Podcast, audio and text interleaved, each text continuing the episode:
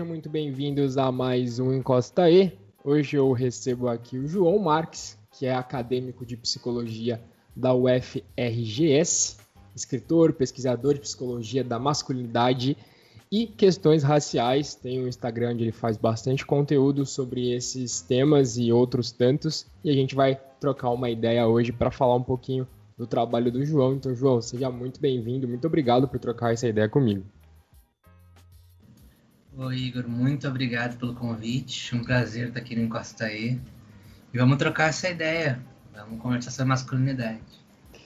É isso. É, João, queria, antes de mais nada, começar te perguntando um passo atrás, assim, um pouco sobre o seu, a sua vontade de ali fazer psicologia, né? Como eu falei, você é acadêmico de psicologia e isso sempre de alguma você sentiu que precisava, era o curso que você teve esse, esse caminho mais certo para chegar até, até o curso ou como que você chegou até esse momento?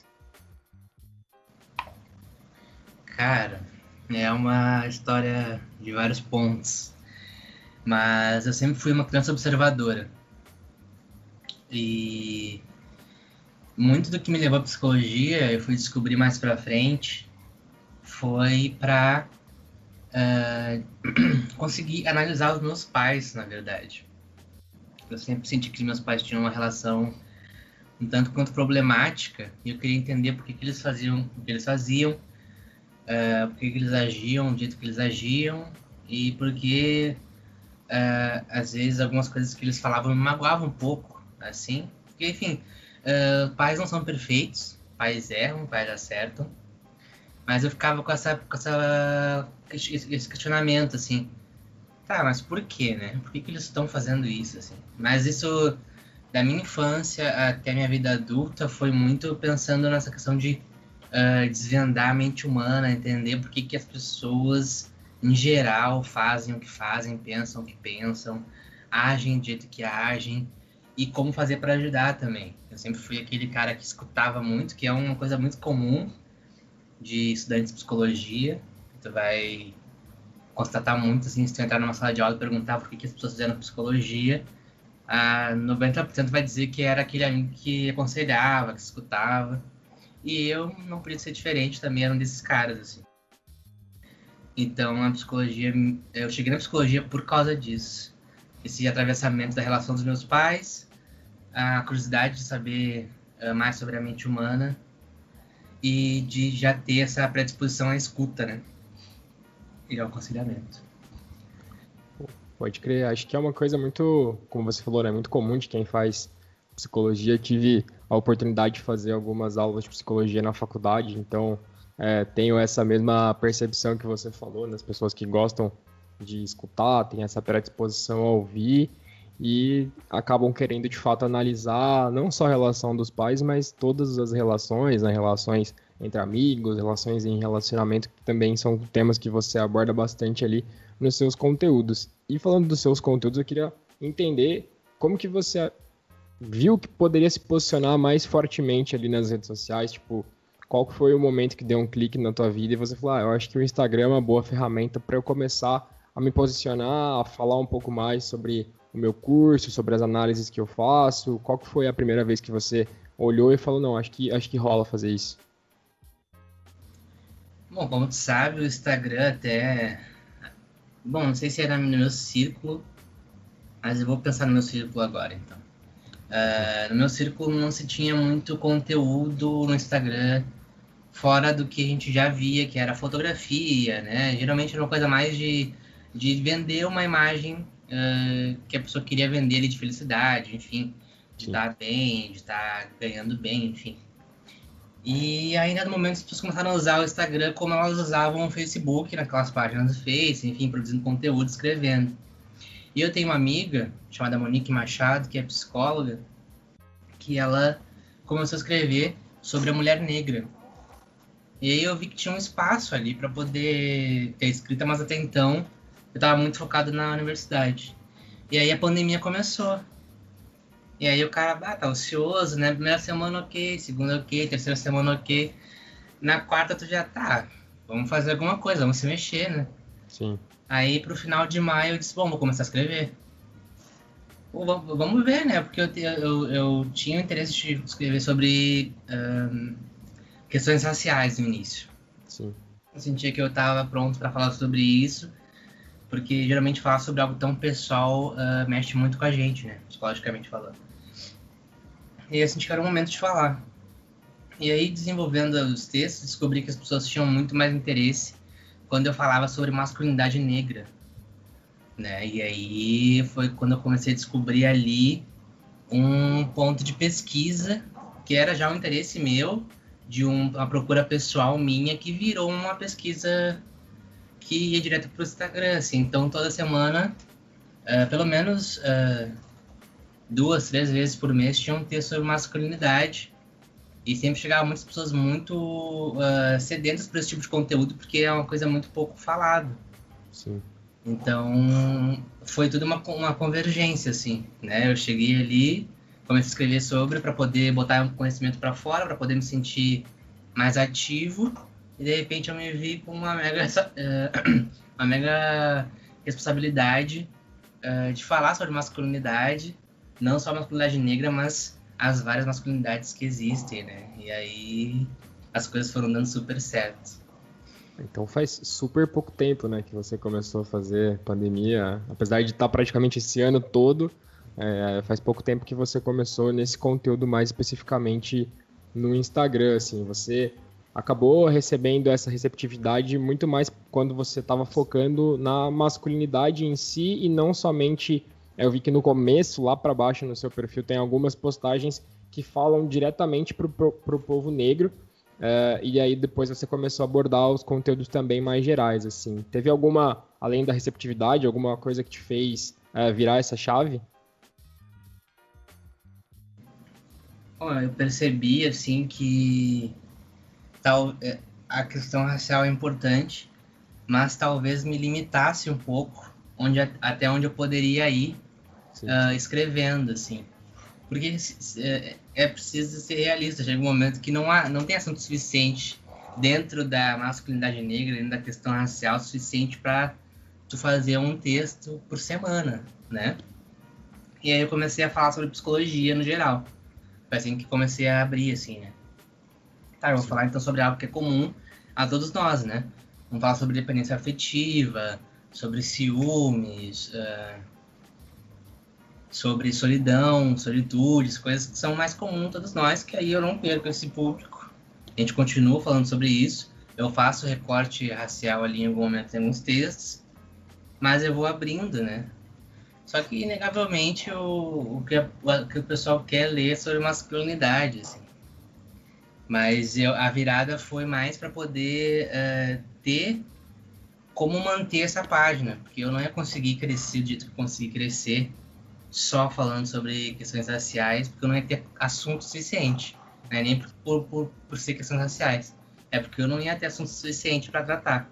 Sim. Eu ia ter que fazer outras coisas, ia ter que fazer, sei lá, uh, as coisas que eu não estava tão disposto a fazer, assim. Porque meu, meu foco é muito mais sobre falar sobre, sobre teoria, sobre psicologia de uma forma mais didática, né? Foi uma coisa também que me fez uh, decidir por isso. Eu sinto mais prazer também em falar disso, porque como eu te falei, falar sobre raça não é fácil, é um negócio bem difícil de fazer, porque mexe muito com, a, com quem a gente é por dentro. Então chegou, chegou o momento que eu disse, bom, para isso ser sustentável, viável, de continuar, eu preciso abrir, não preciso abandonar, mas eu preciso abrir esse, esse leque de opções. E aí eu fui falar psicologia, falar de masculinidade, relacionamento, enfim. Pode crer, pode crer. É, eu cheguei até você através. Eu não lembro quem da minha rede social que, que compartilhou algum conteúdo seu. Eu sei qual conteúdo é, que é aquele que você falou bastante sobre sinais que você está viciado em pornografia. E aí eu acho que, sei lá, uma seis pessoas do meu do meu do meu Instagram ali, principalmente mulheres, estavam compartilhando é, a sua publicação, e aí eu falei, pô, vou, vou ler, já tinha lido algumas coisas sobre esse assunto, e falei, ah, vou tentar aprender um pouco mais. E aí eu cliquei, conheci o seu perfil, fui abrindo é, páginas por páginas ali, né? Cada postagem eu, eu ia entrando, ia vendo, ia tentando aprender um pouco mais, porque é um assunto que também me interessa, como você falou, eu acho que não é só na, na sua bolha, assim, entre aspas, que, que falta esse tipo de, de assunto. Eu acho que é um assunto que é muito pouco difundido mesmo e as pessoas é, precisam falar e precisam ter alguém que fale também por elas de alguma maneira, né? E instruir dessa forma. E o conteúdo que você fez sobre pornografia é uma coisa muito, muito forte e nós homens não somos é, ensinados dessa forma, né? A gente é ensinado de uma outra maneira, assim. Pelo menos para mim, quando eu era uma criança ainda, a pornografia era vista como uma forma de ensinar os homens a fazer sexo. Pelo menos na minha infância foi assim, tipo, é, como não tem educação sexual na escola, os pais às vezes não têm insumo para falar sobre isso, muitas vezes eles acabam jogando ali para pornografia uma forma de educação sexual que é completamente errada, né? E aí eu queria que você falasse um pouco sobre isso também, tipo, a pornografia ela é muito mais destrutiva do que construtiva? Definitivamente mais destrutiva do que construtiva. Vertentes que vão falar na pornografia como uma forma de, de libertação, de, de, conhecer o próprio corpo. Uh, vão defender a pornografia como, como algo que, que não, não seria educacional, mas as pessoas tendem a confundir uh, pornografia com, com sexualidade aberta e discutida. Sim. E eu sou da, da opinião que a pornografia, do jeito que ela é feita hoje, não há possibilidade dela construir absolutamente nada. Concordo sem plenamente. Que, sem contar que ela é uh, altamente viciante também, né? Que foi que foi que motivou esse texto, porque uh, tanto a tua realidade quanto a minha são de todos os homens, eu acho. Dificilmente não vai conhecer um homem que não tenha tido contato com pornografia muito cedo. Uh, eu lembro, assim, que a primeira vez que tive contato, uma tia minha comprou uma revista. Eu devia ter uns 9, 10 anos ali. E ela comprou uma VIP, uma revista VIP, que era uma nudez uh, leve, perto de Playboy, perto de sexo, enfim. Sim. Mas foi aquele movimento da minha tia, minha, eh, minha tia não era casada, então ela fez um movimento que um tio faria, de me dar essa revista e eu suspeito que também era de alguma forma para garantir que talvez uh, eu fosse hétero também. Entendi. E, e, eu sou hétero, mas enfim, ah, não foi a revista que me fez ser hétero, eu nasci hétero. Então, uh, o primeiro contato foi aí, né? E aí depois, naturalmente, uh, e, na TV, tinha, tinha na Band, acontecia, tinha o... Sim, pode prever. Que também é algo bem comum, se perguntar para qualquer homem também, tu vai ver que muitos homens assistiam esses filmes. E aí, com acesso à internet, foi a pornografia, e eu nunca cheguei a ser viciado em pornografia, mas já usei constantemente. E quando eu comecei a estudar sobre isso, tu começa a notar os efeitos uh, que isso faz na tua mente, cara, tu vê que tu não precisa ser viciado para estar tá alterado pela, por essa perspectiva, né? Uh, essas relações são todas premiadas por essa perspectiva que a gente tem pornográfica e esperar que a mulher que a gente está se relacionando faça aquilo que a gente está vendo nos filmes. A gente acha que pode fazer o que os caras fazem nos, nos filmes.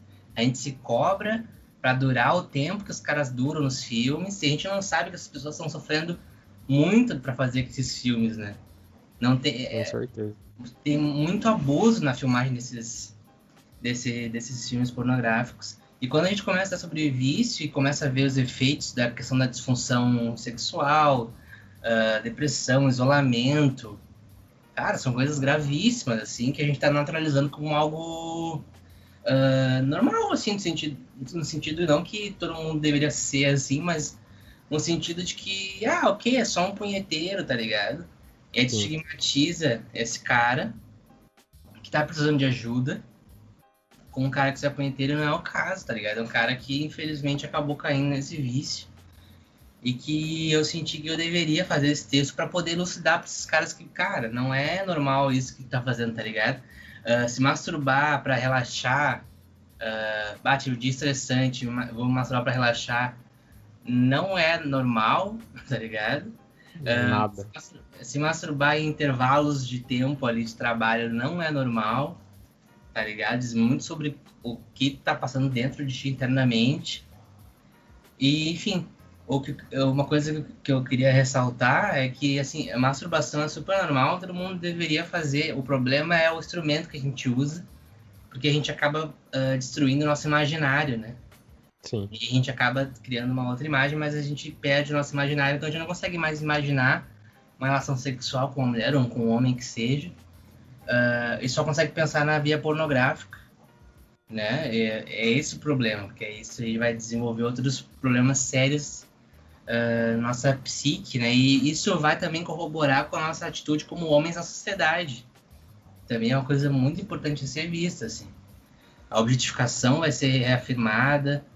Uh, eu escrevi um texto sobre os grupos masculinos de WhatsApp, que foi um que, que foi bem longe, justamente porque tinham muitas mulheres que estavam vendo esses caras recebendo pornografia, os, os namorados, o pai, o irmão recebendo pornografia todo dia Algumas pegavam os maridos batendo punheta no, no banheiro escondido. Às vezes o cara nem parava, tá ligado? Esse, esse, esse é o nível de vício do cara. Caralho. Nem parava. Tá ligado? Eu recebi muito relato de mulher falando isso. E desesperado, sem saber o que fazer, tá ligado? Sim. E os caras achando normal, mandar pornografia direto, ficar, ficar sendo exposto a isso toda hora. Sem contar as piadas que vão em volta disso, né? Aí tem vários estereótipos, aí vai ter o cara magrinho com a mulher muito gorda, e aí vai ter toda uma questão de uma piada, mas também é um fetiche em algum grau. Né? Então a pornografia, ela tá muito ligada à nossa concepção de masculinidade. E eu entendo que tenha te tocado e tocado outros homens também, no sentido mais visceral da coisa, assim, porque realmente diz muito sobre nós e independente de estar viciado ou não, a gente já tá sequelado de alguma forma, assim, a gente tem que procurar uh, uma cura, né? Procurar uh, trabalhar a cura, principalmente da via terapêutica, né? Na, na Com certeza. para poder se libertar e, enfim, ter uma perspectiva mais saudável de vida sexual. Eu acho que um dos principais problemas que a, a pornografia traz para nós homens, assim, é exatamente isso que você falou, né? Muitas vezes a gente fica é, viciado olhando para aquilo que não é real, é uma coisa fantasiosa, é uma coisa que é, muitas vezes, praticamente, sei lá, 99,9% das vezes é fake, totalmente fake. Existem ainda algumas produtoras que fazem coisas um pouco mais reais para mulheres também, né, que muitas das pornografias são voltadas somente para o homem ali, exaltando o homem ou colocando uma mulher muito diferente do padrão. É, mas na grande maioria das vezes é totalmente fake. Aí o, que eu vejo assim é que os homens é, eles ficam olhando para corpos que são irreais, muitas vezes não vão ter contato com aquele corpo, porque às vezes a mulher é, ela pode ter um corpo diferente, mas sei lá, às vezes ela, ela tem é, nutricionista, tem não sei o quê, ou porque é da natureza dela ser daquele jeito e tá tudo bem, né? Corpos diferentes, pessoas diferentes. E aí, por conta disso, acaba não conseguindo manter a relação, seja com a sua própria namorada, esposa, parceira, qualquer tipo de coisa, é, ou com qualquer tipo de relação que tenha, assim, acaba ficando tão viciado naquela parada que não consegue ter mais nenhum tipo de contato é, ou ter um contato meio defasado com qualquer mulher. Isso acaba afetando muito a, a cabeça da pessoa que fica trabalhando muito nisso, mas também é a relação como um todo. Então acaba desgastando muito a relação é, familiar, pessoal, é, do relacionamento mesmo, né? Isso realmente acontece, né? Exatamente, exatamente. Realmente atrapalha muito a questão pornográfica, assim, e é uma questão urgente que a gente tem que, que, que ver mesmo, porque a exposição hoje, eu sinto que ela é muito mais fácil do que era na nossa época. Assim. Com certeza. Eu não sei a tua idade, mas parece que deve ter a mesma faixa que eu, 26, 27. Eu tenho 24. 24. então tá, tamo aí, tamo junto. Tamo junto, tamo junto. E pra, pra ter uma galera nova que tá com o telefone já na mão, tá ligado? Sim. É dois cliques e deu. Tu acessa. E o que a gente faz com isso, cara? Tá ligado? Pois é. Mas, e, aí, e aí a gente não vai ser ingênuo de falar, ah, bloqueia. Não vai funcionar, tá ligado? Criança, tipo, tá três passos à frente de ti, tá ligado? Tu bloqueia lá, ela já procura no YouTube como desbloquear o aplicativo X. e tá resolvido, tá ligado? Sim. Então, a gente tem um sério problema e na pandemia o consumo aumentou muito de pornografia.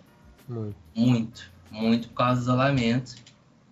E tipo, ok, usar pornografia, tranquilo. Agora, a gente tá falando de uma possibilidade de ter muita gente viciada no final desse processo. Que pode até ser um risco de saúde pública. Mas que nunca vai chegar na superfície porque muitos problemas masculinos não são uh, uh, evidenciados porque nós não vemos isso como um problema.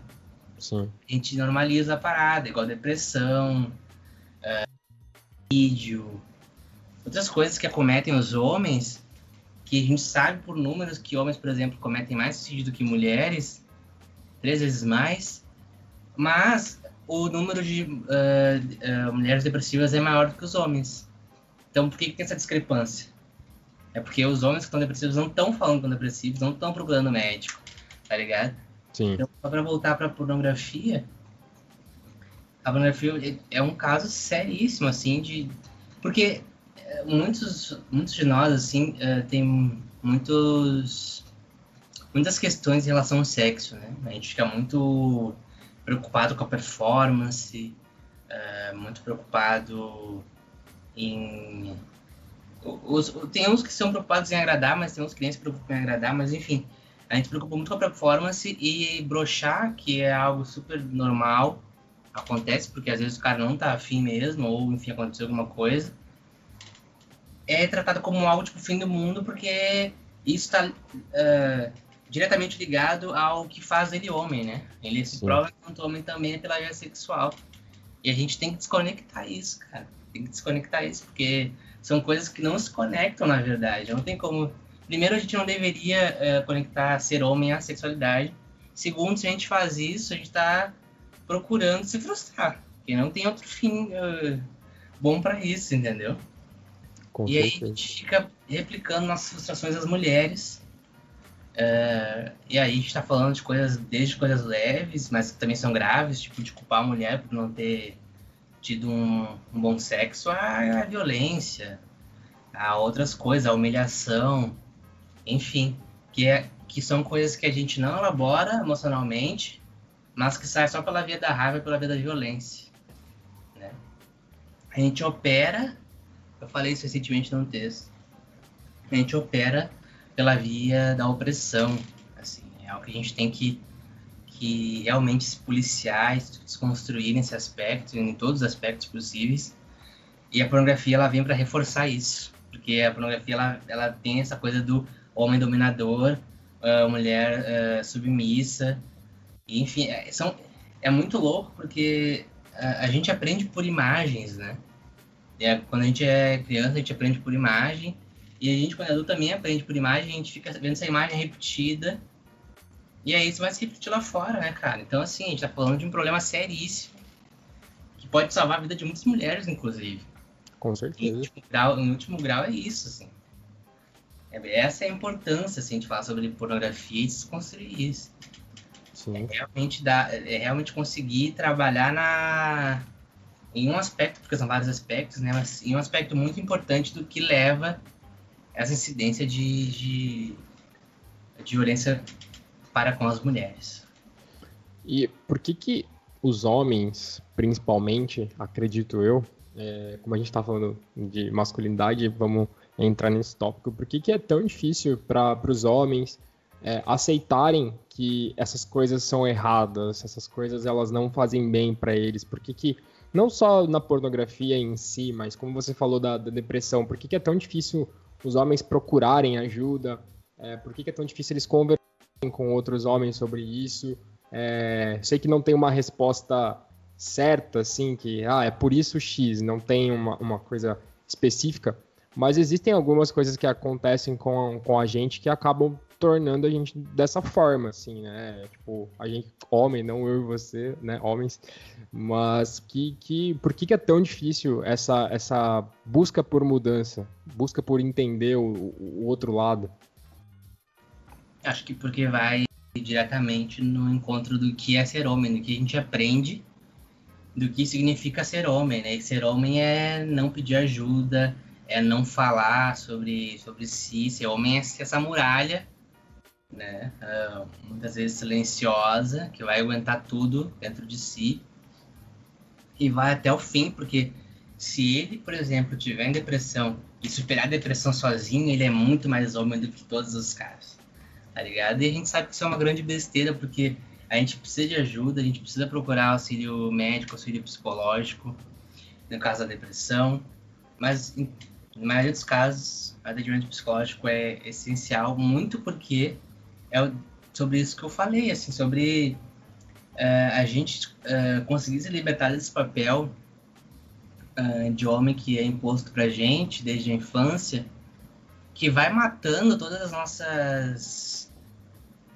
as nossas qualidades, não diria qualidades, mas assim, as características que nos fariam ser mais abertos para conseguir pedir ajuda, para conseguir para conseguir falar sobre si, coisas simples às vezes que homens não falam assim. Uh, tipo, bah, meu trabalho tá foda, tô me estressando no trabalho, tipo, simples, nada muito pesado, assim. Fala, meu, tipo assim, ah, vamos, vamos beber uma. Vamos beber, vamos fazer um churrasco, tá ligado? É assim que os caras falam que estão mal, tá ligado? Eles vão pra esses, pra esses viés, assim, e, cara, tipo, o bagulho podia ser resolvido numa conversa de uma hora, assim. Tipo, sentava, sentar com, com um amigo dele e falar, meu, ah, tô me sentindo mal, na real. Meu trabalho tá acontecendo isso, isso e isso, o que tu acha que eu faço? Uma coisa assim. Tranquilo, mas a gente não é ensinado a isso, a gente é muito tolhido a esse tipo de coisa. É, muitos meninos tentam conversar com seus pais lá na infância, lá atrás. E não, não rola, assim, porque o pai não tem instrumental para poder fazer isso, tá ligado? O cara, o cara olha, o pai olha e diz, ah, filho, é difícil, né? Fala com o tamanho lá. Uhum. É difícil. E aí tu fica, cara, né? eu quero conversar contigo, né? E aí tu vai lá pra tua mãe, fala com a tua mãe, aí porventura tu chora, e tua mãe fala, ó, oh, homem não chora, tem que ser forte. E aí tu já... Não, tu não, tu não... É. Tu não tem, é, tu não tem espaço para falar e da de quebra tu ainda vai, tu vai ter que segurar uma emoção tua, tá ligado? E aí, tu, e aí tu vai, e aí a gente vai uh, morrendo aos poucos, né, nesse sentido do emocional, assim. Quando a gente, quando a gente finalmente para de chorar, que a gente nem percebe, é uma morte, né? Nossas, nossas, nossas emoções morreram ali, a ponto da gente não conseguir uh, descrever o que a gente tá sentindo. Como é que eu tô me sentindo agora? Eu não sei.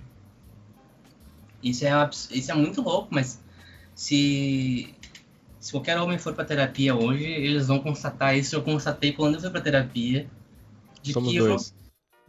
Então tu vai me entender, tipo, cara, não sei o que eu tô sentindo. Eu tô, eu tô meio, meio com raiva, mas também tô triste, mas também tô. Então a gente tem tem que começar a ter educação afetiva, educação emocional, para retomar isso que nos tiraram, para fazer renascer de novo esse emocional o, suficiente para a gente conseguir demonstrar sentimentos, conseguir falar e conseguir confiar um no outro. Mas confiar um no outro é uma das coisas mais importantes que a gente pode fazer agora, que é abrir esse, esse diálogo com nossos amigos, né? Falar, meu, se tu precisar, eu tô aqui, vamos conversar. E, e, e, assim a gente consegue promover uma diferença. Não é a diferença ideal, mas a gente já começa a abrir uma forma de treinamento. Né? O cara começa com, ah, hoje eu tô, hoje eu tô meio chateado, mas vamos fazer outra coisa. Então, tá, ok. Aí na segunda vez o cara fala, bato chateado, aconteceu isso, isso e isso. Queria que fosse diferente, aí vamos fazer outra coisa. Aí, entendeu? E aí, até que o cara sinta vontade para falar, ah, o cara tá foda, eu não aguento mais, sei lá o que, preciso de ajuda. E isso é um negócio que leva tempo. Não vai ser hoje, não vai ser amanhã, não vai ser ano que vem, vai levar um tempo, porque a gente tá, ó, operando. A gente tá operando aqui no mínimo há 24 anos dessa forma. Isso que a gente tá falando de caras que tem 50, 60 anos que estão estão há 60 anos operando dessa forma, cara. Não vai mudar um cara desse de um dia pra noite. Né? Não mesmo. Mas, é, mas nunca é tarde para mudar e o exercício tem que ser diário. Isso Sim. vale para tudo na masculinidade, né, cara? Sim. A gente tem que treinar essas coisas e, e, enfim, eu acho que uma das coisas mais importantes é, é sair desse papel uh, de macho alfa. isso é muito adoecedor, muito, muito, muito complicado. Eu não sei se tu vai chegar nesse assunto, mas. Uh, Vamos falando. Tem, tem tido um movimento. Movimento contrário já faz alguns anos, já uns 5 anos, eu acho. Até mais. Uh, no YouTube, mas acho que deve existir até mais tempo. De caras que defendem essa masculinidade alfa. E aí que uhum. o homem tá virando bundão, tá virando frouxo, e o homem tem que ser porra, forte. E, e a mulher tem que tratar de jeito X, Y, Z aquela coisa clássica que a gente já conhece, tá ligado? Sim. Então são os caras fazendo um movimento tipo, não, esse negócio de emoção, sentimento, mulher não gosta disso, cara. Mulher não gosta disso, mulher gosta de homem é que não fala nada. O bagulho tem, tem que ser assim.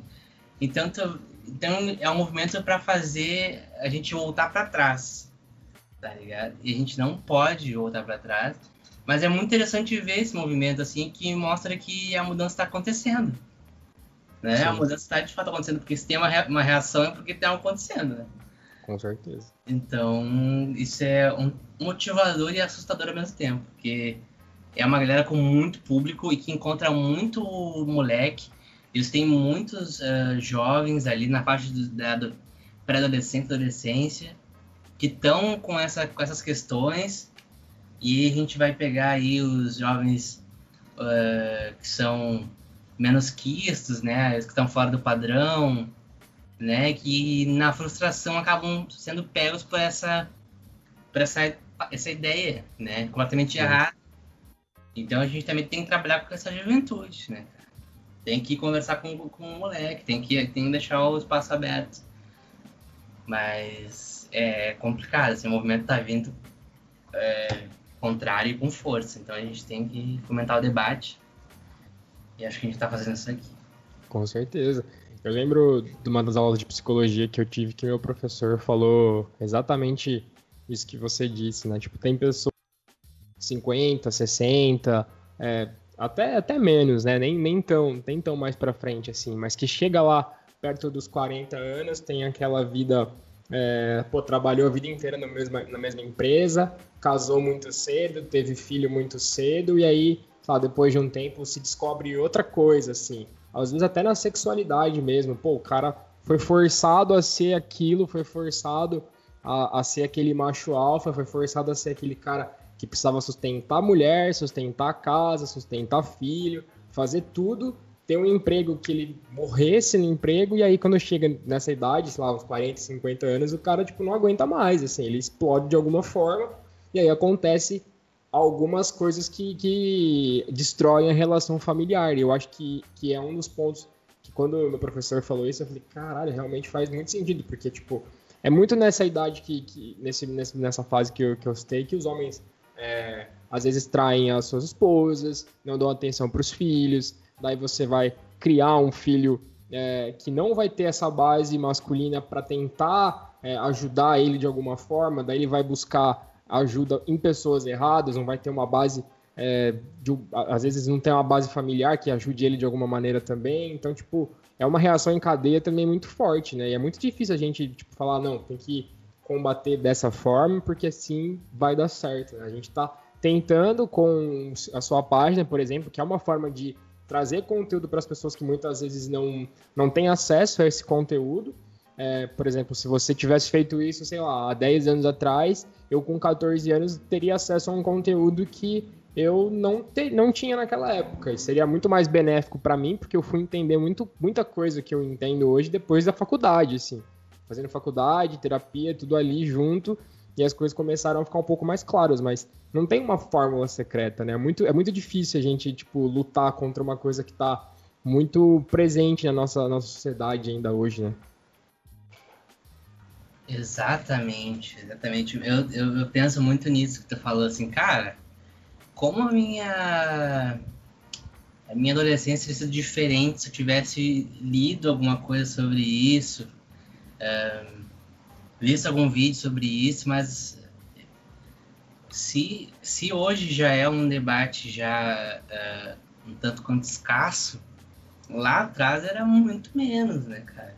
Caralho muitas frustrações que eu tinha lá na minha adolescência, eu podia ter resolvido com certeza com terapia, obviamente, Mas teria feito muita diferença se alguém uh, tivesse falado para mim coisas que eu sei hoje, tá ligado? E é uma sempre, né? A gente vai ter sempre essa perspectiva de, cara, se eu tivesse a, a mente que eu tenho lá atrás, ah, ia ser outra vida, né? Sim. A gente sempre tem esse pensamento, né? Mas o fato é que somos quem somos e o atual é o agora e que a gente tem que aproveitar esse momento uh, eh, para ir desconstruindo e descobrindo uh, coisas que podem melhorar a nossa vida. Mas uh, é realmente, assim, a, a questão da idade que tu falou, ela é algo que pega muito, assim, porque realmente muitos homens não só vão estourar, como também eles podem sair para fazer. É, porque assim, quando estoura, estouro nunca é direcionado, né? O estouro não é um tiro, o estouro é uma parada que voa para tudo que é lado. Então um cara desse sai meio desgovernado, assim, não sabe muito bem o que fazer agora. Não sabe se vai e faz o que ele quer fazer, não sabe se acaba com a família e vai viver em outro lugar, tá ligado? Então ele vai fazendo umas loucuras meio sem sentido. E é esse que é o problema, né? O ideal seria que tivesse tido uh, essa luz, né, um estouro, dentro de uma terapia, né? Para alguém poder guiar ele e falar, olha só, você está passando por um de mudança, tá, vamos com calma, vamos pensar, né, sobre como tu vai fazer isso. Mas o importante é que seja você mesmo. Não nega mais quem tu é. Uh, se tu tá sentindo uh, frustrado nessa relação que tu tem hoje, nesse casamento, tudo bem. Uh, é, se separar, super tranquilo. É, e também conseguir desconstruir esses conceitos sociais, né? Tipo, a questão do, da, da separação, claro que pro homem não pesa, né? Se separar pro homem é tipo terça-feira, né? é hora. Mas para a mulher é, é, um problema gigante se, se separar em gerações uh, mais antigas, porque a perspectiva era essa, entendeu? O objetivo, o objetivo número um delas era casar a, a, se casasse com uma, com uma carreira uh, promissora, melhor ainda. Mas na real, na real, o objetivo final era casar. E aí, separar numa idade avançada, 50, 60 anos, é uma coisa.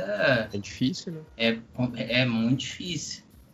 Mas para o homem não é tanto, mas o, a questão uh, do, do fato do homem não ter essa educação emocional é justamente acontecer isso que tu falou do estouro, né, cara?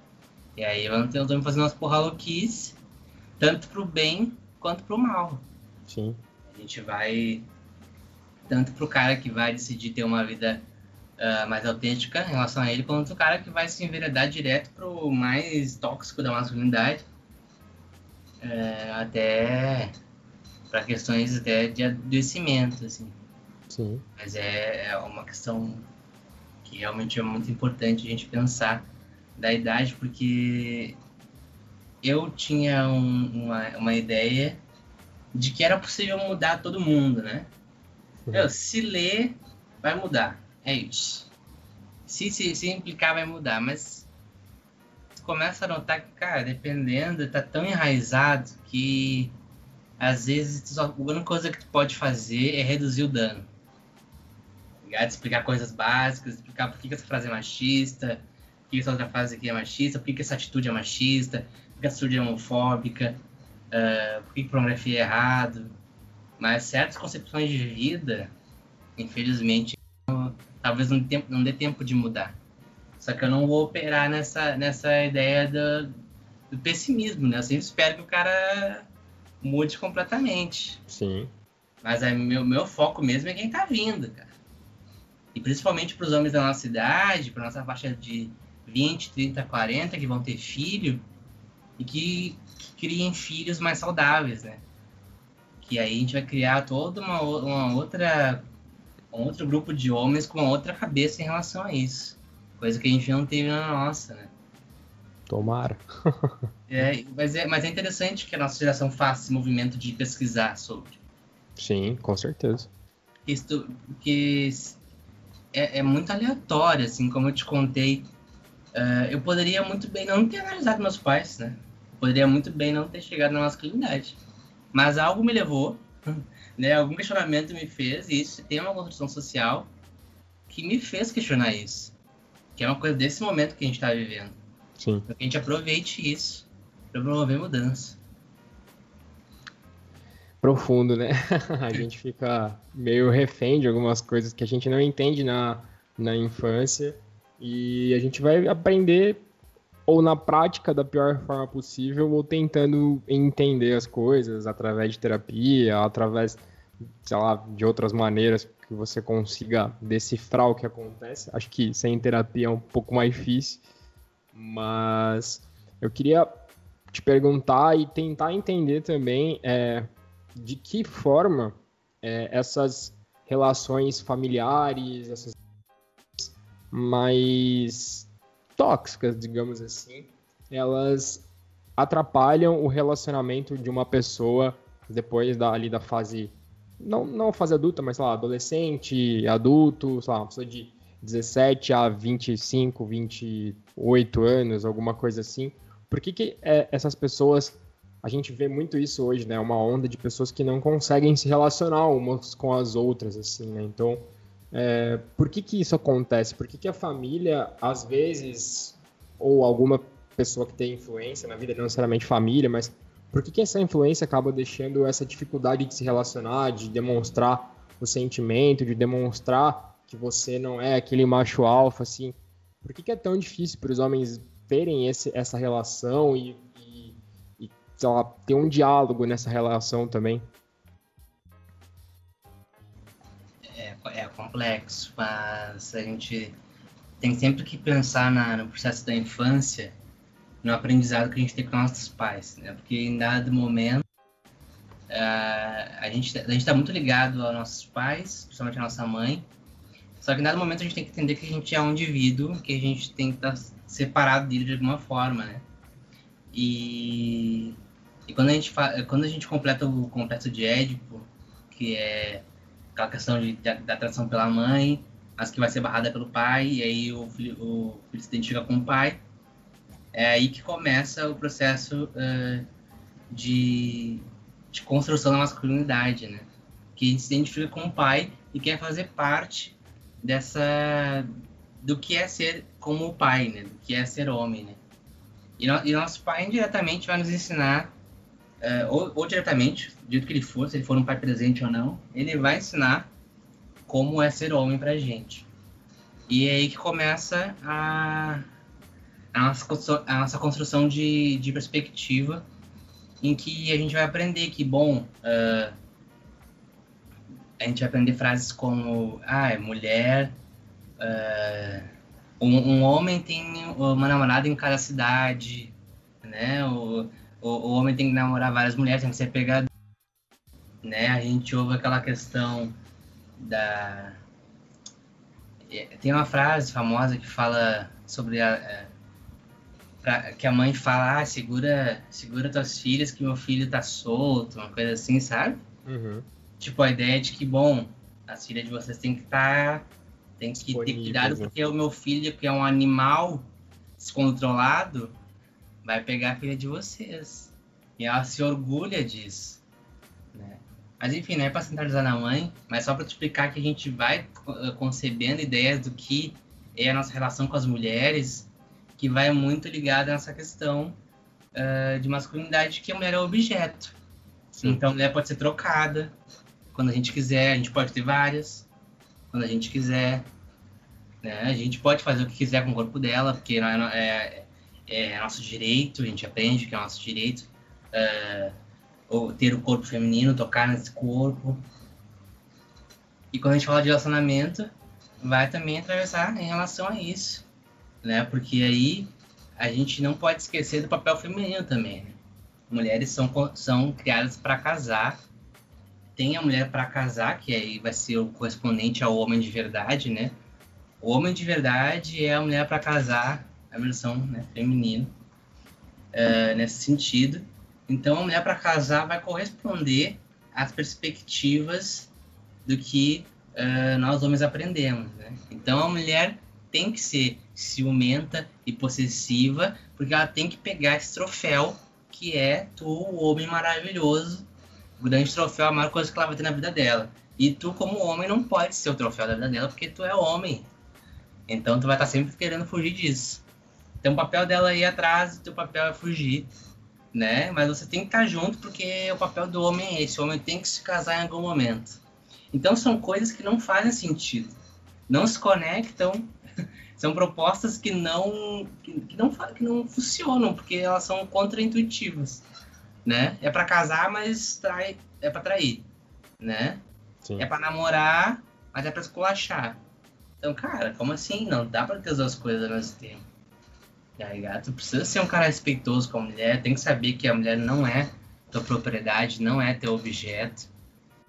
E a questão da dificuldade de se relacionar, ela também atravessa uma, um momento que a gente vive, né? Porque nossos pais, por mais machos alfa, tóxicos que eles fossem, eles tinham uma perspectiva de que, bom, eu tenho 23, 24 anos, é hora de casar, sair de casa e ter minha casa.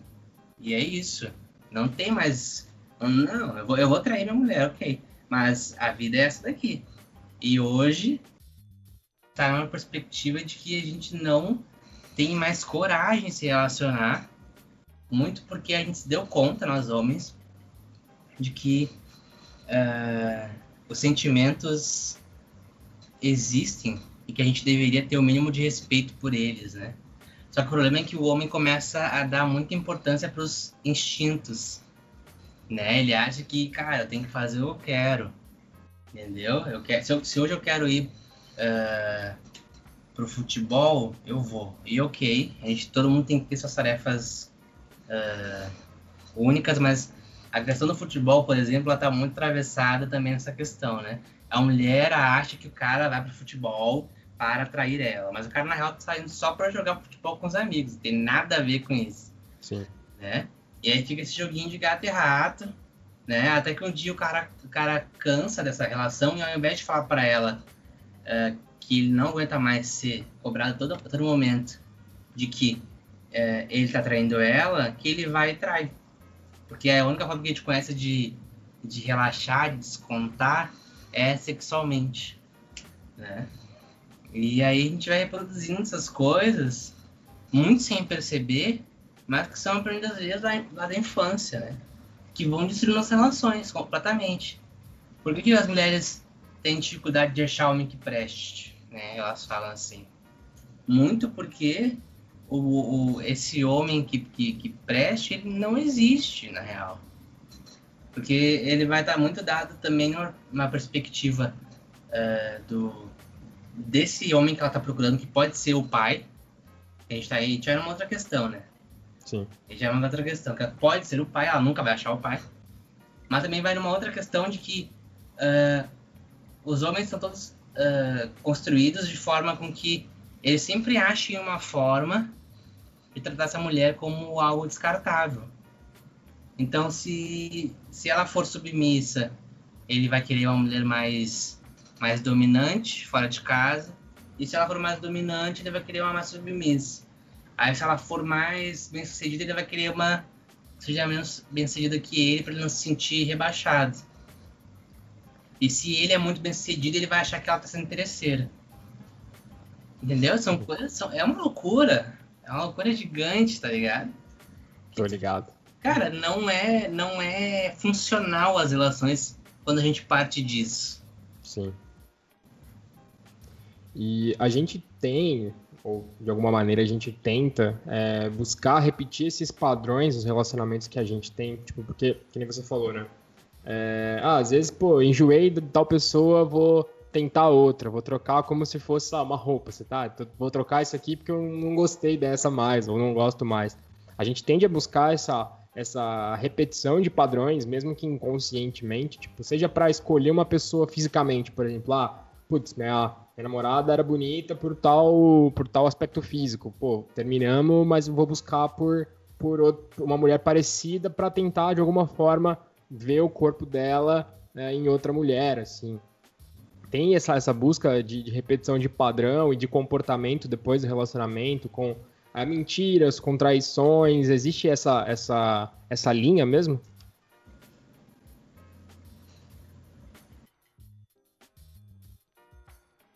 Eu acho que você se mutou agora. É, eu mutei, mas eu tava falando que existe. Existe essa linha mesmo e. E é realmente uma. É, é uma questão contra-intuitiva, assim. É, é, é, muito. É muito complexo, são muitas questões para serem atravessadas para a gente pensar sobre isso. Sim. Mas a, a, a, questão relacional, ela, ela vai muito desse, dessa perspectiva de, de relacionamento que a gente teve também, que atravessa um pouco essa questão. Um, mas que não é que não é tão definitiva assim. É claro que a nossa relação uh, com o nosso pai, com a nossa mãe pode nos definir como o nosso comportamento. Por exemplo, vai ter muitos homens que vão ser uh, filhinhos da mamãe, né? Eles vão procurar uma mulher que faça papel materno, mas ele nunca vai achar essa mulher. E o pior é que ele ainda vai deixar a mãe se interferir muito na relação. Né? Esse é um, é um exemplo. Aí vai ter a mulher também que que vai procurar o pai, vai, sempre, vai querer sempre ser a princesa da relação. E aí ela não vai encontrar o pai. E aí ela vai descobrir que uh, ser uma princesa não é o suficiente, porque os homens se sentem frustrados tanto quanto qualquer outro ser humano, né? O homem não, o homem não vai ter um amor incondicional por ti e quando tu fizer uh, algo errado, ele vai te perdoar automaticamente. Teu pai vai porque é teu pai. E às vezes nem teu pai vai fazer isso. Mas o fato é que ela que tem isso também, né? E aí quando um homem se sente uh, mal ou discorda de alguma coisa e faz esse choque, ela sente que o cara é um, um escroto, é um cara que não presta mais. Muito porque ela, ela tem essa perspectiva de, cara, como assim ele não é, que é uma perspectiva inconsciente, né? Não é igual meu pai. Então não me ama. Se não é incondicional, não me ama. Isso vai acontecer com o homem também. Sim. E também a relação dos nossos pais também, porque a gente vai ver como o afeto para o outro é dado a partir dos nossos pais. Então, se a gente se identifica com o nosso pai e vê ele tratando nossa mãe mal, ou sendo manipulador, uh, cometendo violência psicológica, muito provavelmente a gente vai fazer a mesma coisa na vida adulta. E isso é bem, bem é, cruel, assim, e, e perceber isso às vezes pode ser até perigoso. O ideal seria que fosse na terapia, mas eu escrevi sobre isso justamente para elucidar essa questão, assim, de que muitos homens sentem que eles ficaram iguais aos pais. E às vezes até a mãe fala, cara, você tá igual ao teu pai. Tem que parar com isso. Não, nada a ver. Eu não posso ser, eu não sou igual a ele. Uhum. Ele é um escroto. Eu não sou igual a ele. E aí gente se vê fazendo as mesmas coisas, cara. Muito porque tem muita ferida nossa que não tá curada lá de trás e que tá uh, repercutindo agora no presente. Então, falar sobre desconstruir masculinidade é voltar lá atrás e é, é curar essas feridas. Não adianta a gente só ler, não adianta a gente só ouvir, uh, li comprar livros especializados sobre isso para nossas vidas estiverem abertas, porque a gente vai continuar reproduzindo. Saber é diferente de saber o que fazer. Ah, eu sei que eu faço isso, mas como é que eu faço para parar? Sim. É, felizmente não, não não é tão fácil assim. Vai de cada um, depende da tua, da tua, da tua história. Sim. Então, sim, tem muita tem muito fundo da nossa do nosso passado em tudo, em tudo, não é só uma questão de gênero em tudo. Muitas coisas nascem na infância. E é por isso que eu, por isso que eu reforço a questão de que a gente tem que estar tá lá na infância já mudando lá embaixo. Concordo. É mais difícil depois. E acho que hoje a gente deveria. Isso já deveria ter acontecido há muito tempo, mas a gente tem se deparado muito hoje com a questão do empoderamento feminino, é, da mulher empoderada. E, eu, e aí eu vi um post seu que era alguma coisa assim, você me corrija se eu estiver errado, que uhum. era que o homem, ele tem, ele, era uma pergunta, né? O homem tem inveja ou dificuldade de lidar com essa mulher empoderada? E é exatamente isso que você está falando, né? Tipo, ah, pô, não é a, a, a, princesa ali que eu imaginei, é outro tipo de pessoa, é exatamente por isso? Ali, no caso, não é por, pela ser uma princesa, é muito porque uma mulher empoderada, ela vai contra o que o homem espera de uma mulher, né? Porque a mulher empoderada, ela vai questionar. Sim. Então o cara espera uma mina que vá que vai lavar, que vai fazer as coisas de casa para ele. Né? Ele, espera, ele espera que ela faça as coisas meio análogas ao que a, ao que a mãe faz. É, e que ela não vai questionar, e que ele vai mandar, e que vai ser o, o manda-chuva ali. E hoje isso não acontece mais. Tem muita mulher que vai questionar, vai saber sua potencialidade, vai falar, não, eu não vou, lá, eu não vou limpar sozinha. Ou eu não vou estar sozinha nessa casa. Né? Elas, elas se posicionam também nas frases machistas, né? Que o cara pode vir a falar. Né? Que antes passava como uma piadinha, como uma risadinha meio sem graça da mulher, que hoje não passa mais. Que hoje a mulher vai dizer, não, que merda é essa que tu tá falando? Como assim? Né? E aí o cara vai dizer, não, mas que mimimi, sei lá o quê. Ela vai dizer mimimi, então tchau. E aí o cara começa a criar esse ódio da mulher. Mas quando a gente fala de uma mulher empoderada e bem sucedida, a gente tá falando de um outro aspecto que além da dominação que ela tá que ela tá ela tá dividindo esse papel de dominação contigo ela pegou um, um aspecto principal da masculinidade da afirmação que é a questão financeira se uma mulher é mais é, é mais bem sucedida que tu tu não é tão homem quanto ela hum. logo ela tem mais poder do que tu essa, essa é a ideia que o homem constrói né não tô falando Sim. que isso é verdade muito pelo contrário. Né? O cara constrói a ideia de que, bom, eu não posso namorar com essa mulher porque ela tem muito mais do que eu. E isso aí pode. E aí no primeiro momento sai como, ah, eu, eu, tu é muito foda, tu é muito. Tu é muito incrível para mim, eu não tenho toda essa. essa. essa banca para ti, pra, pra segurar assim, né, a tua presença do meu lado. Quando não tem absolutamente nada a ver né, com, com isso, assim.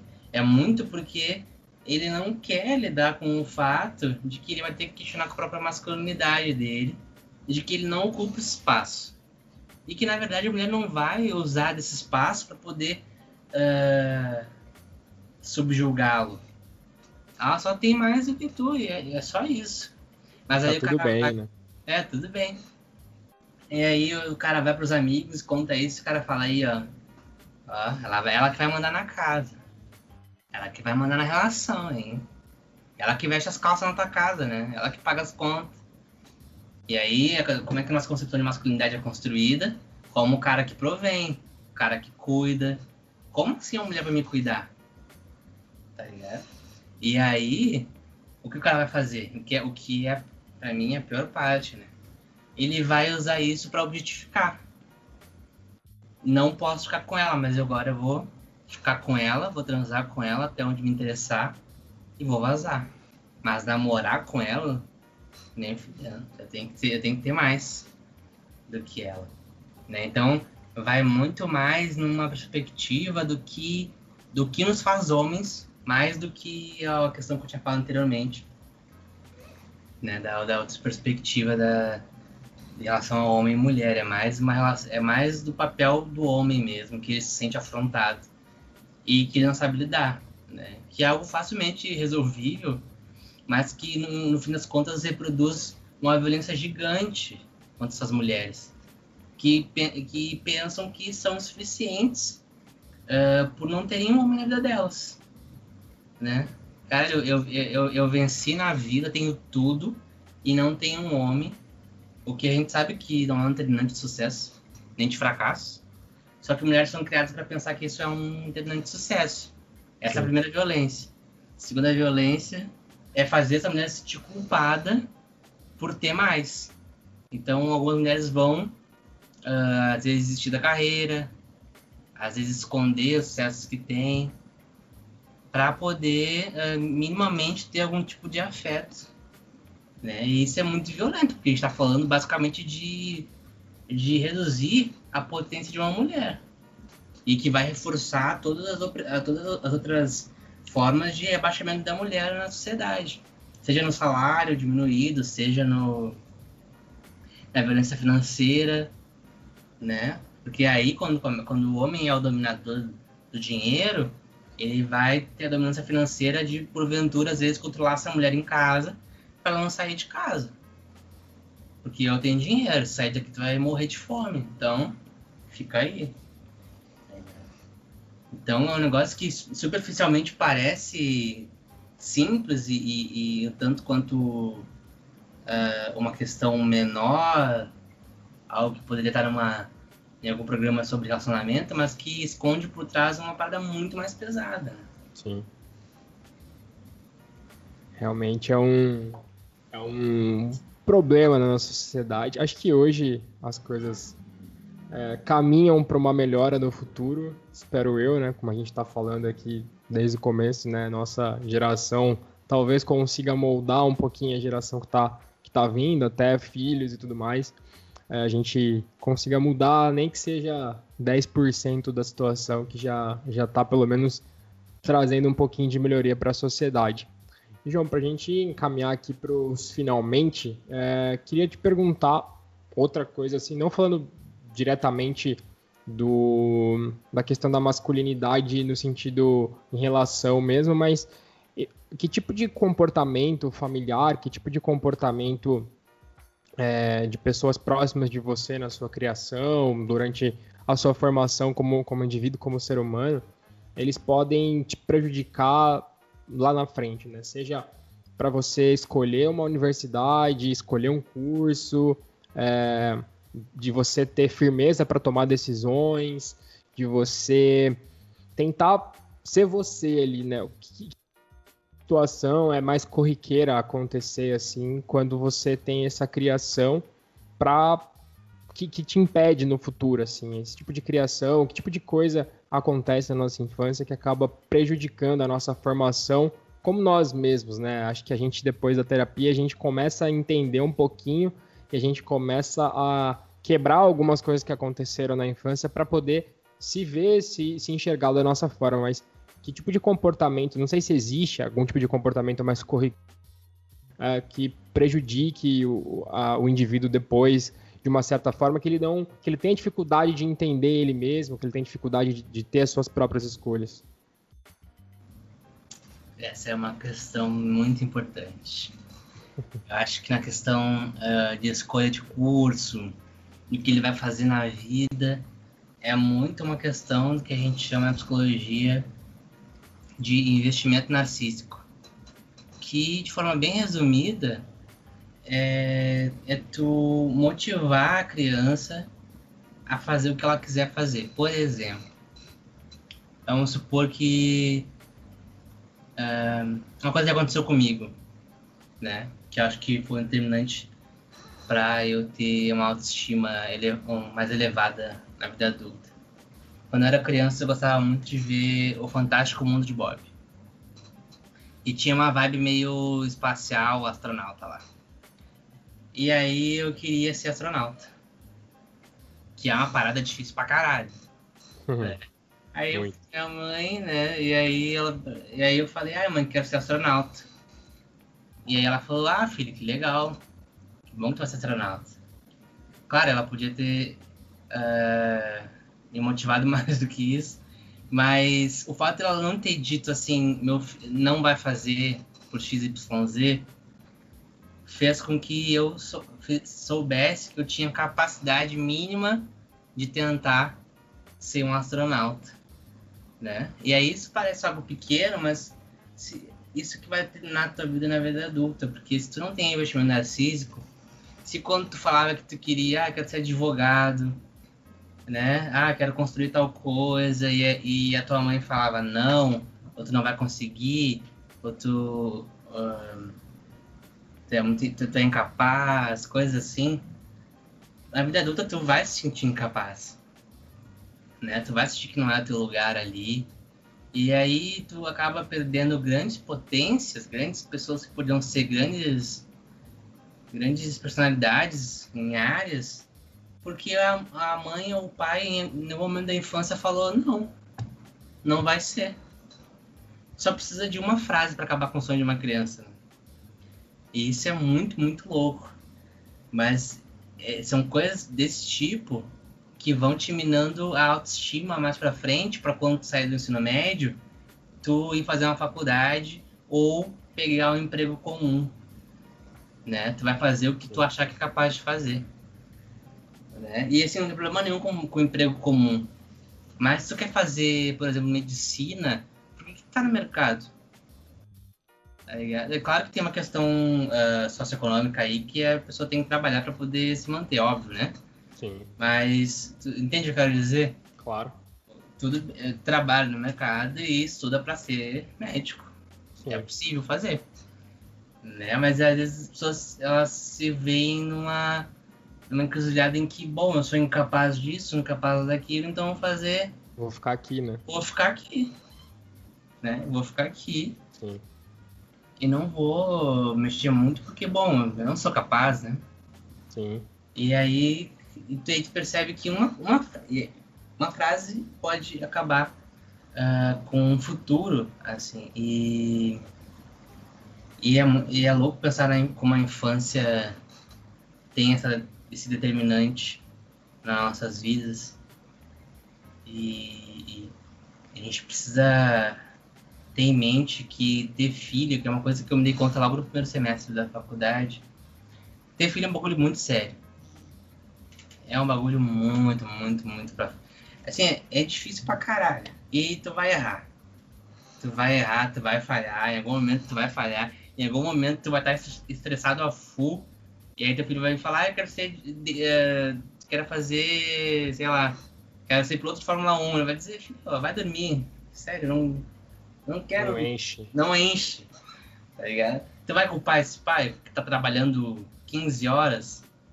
Talvez não, mas vai ficar o trauma, né? E a gente vai pra terapia pra lidar com isso. Sim. Mas eu quero dizer que, de fato, ter filho não é algo fácil, a gente tem que estar sempre atento ter erros tão graves quanto esses, assim. Sim. E passa que parece uma banalidade e que não é. é. Eu acho que na, na questão do, do, do, investimento seria isso. Qual foi a outra questão que tu falou? Além do, do da questão do curso? Não, acho que de todas as escolhas, você respondeu bem o que eu, que, o que eu queria saber mesmo. Das escolhas que a gente faz na vida, né? Por que, que é tão difícil a gente encarar a família, assim? Seja para falar, não, eu vou fazer isso mesmo, ah, eu vou me mudar para tal cidade, ah, eu vou me mudar para tal país, ah, eu vou tentar fazer qualquer coisa. Ah, mas é, isso aí é, é, muito também por não querer romper o, a relação familiar também, né? Existe uma construção ali. Existe família tóxica, né? A gente tem que deixar bem claro isso. Família não é um, playground. Um mar de rosas. Um mar de rosas. A Maria Oma, que é psicanalista, ela fala a família é uma ficção tá feita para dar errado. Não tem nada, absolutamente nada que faça ela dar certo. Ela tá muito mais pro erro do que pro acerto. É, é o berço de neurose, é o berço de, do, de adoecimento a família. Não é um lugar massa. Aí vai ter muitas, muitas pessoas que vão dizer que é uma perspectiva negativa, mas eu concordo muito. Porque realmente difícil tu não ver uma pessoa que não tem alguma questão, mesmo que seja pequena, que não tenha sido uh, originária da família.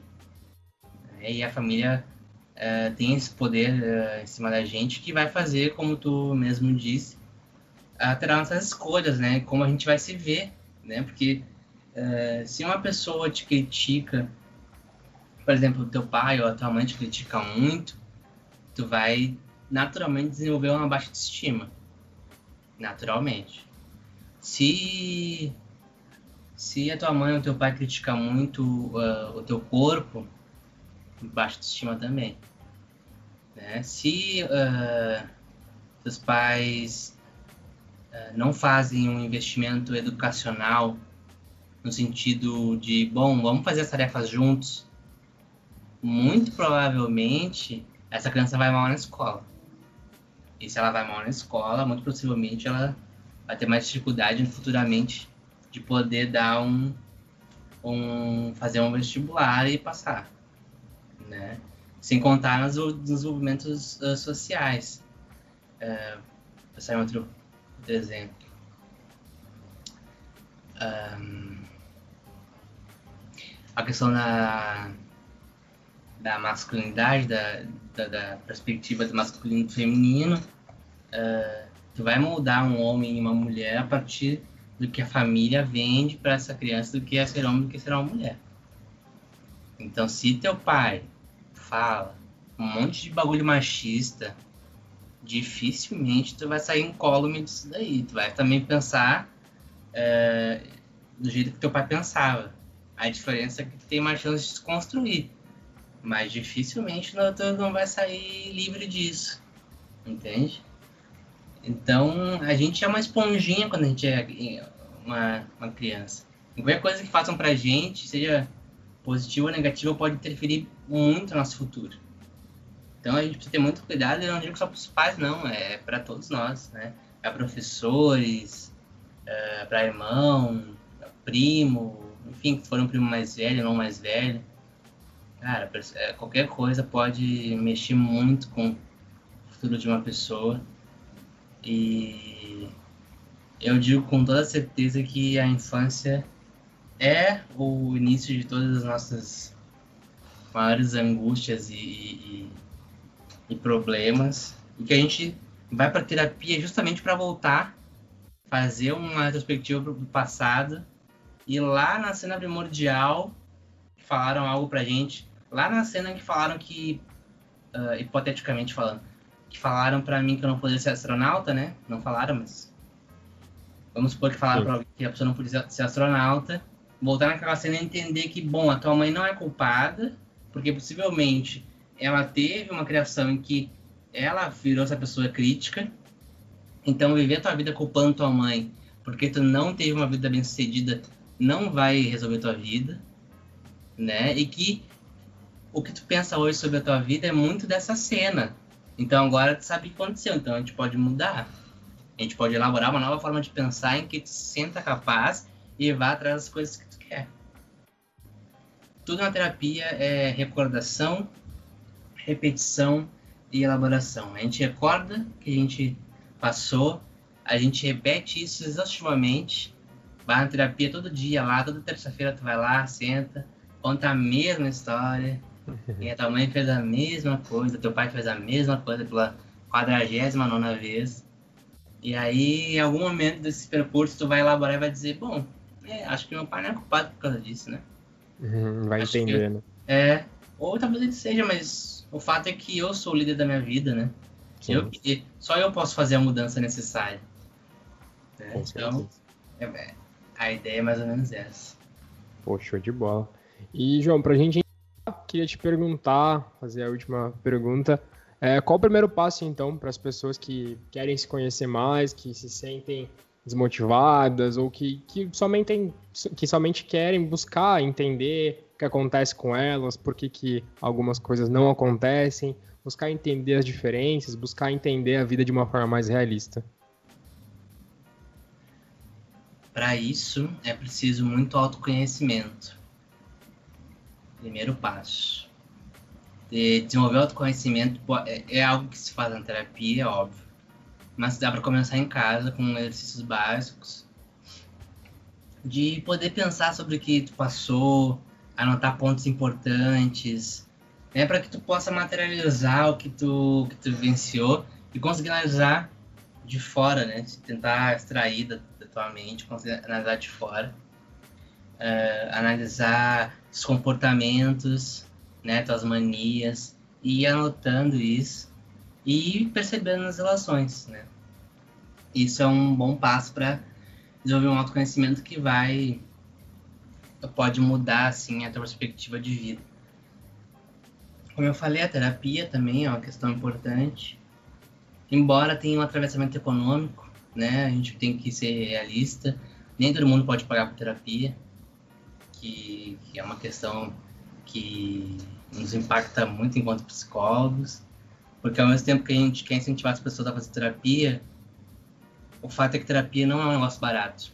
Sim. Quando ela tá e quando ela ainda assim é atravessada por uma perspectiva de que quem procura terapia é maluco, é louco, quem está doente, fica três vezes mais difícil.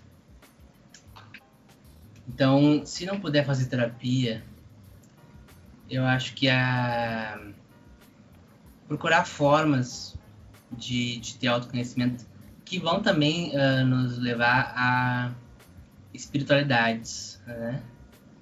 Religi as religiões costumam ser uma, uma forma de, de, de autoconhecimento quando não são cooptadas para outros fins, né? Sim.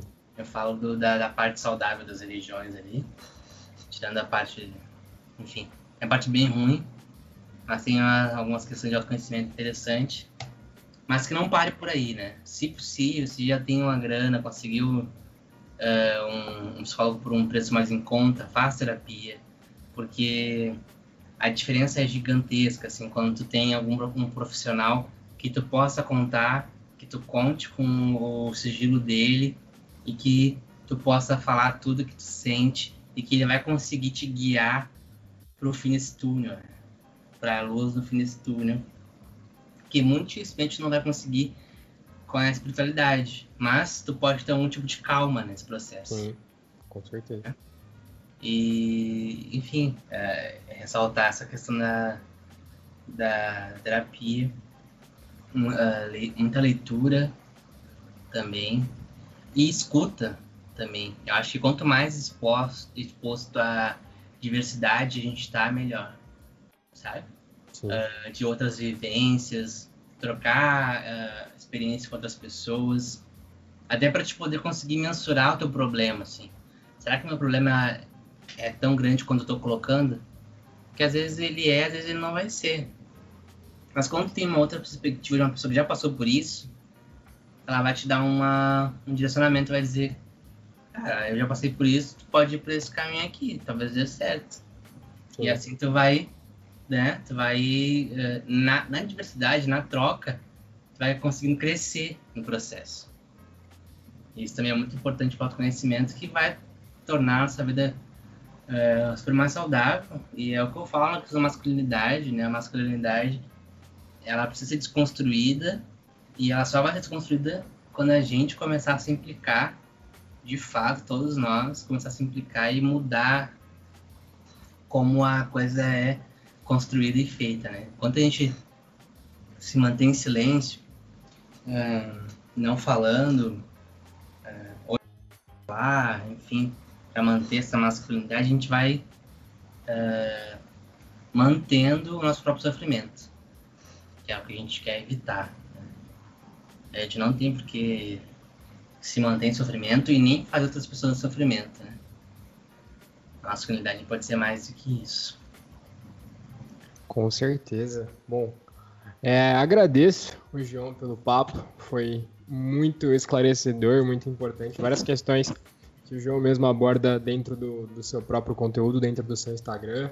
É, pude tentar aí contribuir de alguma maneira, até pela minha terapia, aproveitar o momento também, mandar um grande beijo para minha terapeuta Andresa, lá de Curitiba. Então é, é isso mesmo que o João falou, acho que, embora a terapia não seja algo relativamente barato, é, existem opções também que a gente pode tentar. Muitas universidades fazem atendimentos psicológicos gratuitos em alguns momentos, ou por um valor bem acessível. Então, terapia é uma coisa que é muito importante para a sociedade, precisa ser vista de uma forma muito mais auxiliadora do que outra forma como é vista, muito mais pejorativa. E João, queria te agradecer novamente pelo papo, foi muito bom conhecer você, conhecer seu trabalho, conhecer um pouco mais da sua história, da sua vivência e do conteúdo que você aborda e te deixo espaço para você falar as suas redes sociais, como que o pessoal te encontra, como que o pessoal te segue, por onde o pessoal pode te, te ver também, João. Primeiro, queria agradecer pelo convite, Igor. Eu queria agradecer por ter tido essa, esse ótimo papo. Eu até estava precisando ter uma conversar sobre isso, até energizante para mim. E, enfim, eu escrevo no Instagram, com a cuja arroba é joãomarcos.psi, onde eu escrevo sobre masculinidade e também escrevo sobre psicologia. E tô sempre lá comentando o debate com os textos toda, toda terça e toda quinta tem texto falando sobre isso. E, enfim, quanto, quanto mais homens estiverem é, comentando e se engajando no debate, melhor ainda. E acho que das redes sociais. Acho que é isso. Muito Perfeito. obrigado. Imagina, eu que agradeço. Pô, fico feliz que você tenha gostado do papo também. Muito bom conversar com pessoas que fazem psicologia, que fazem terapia, sempre muito esclarecedor e gratificante.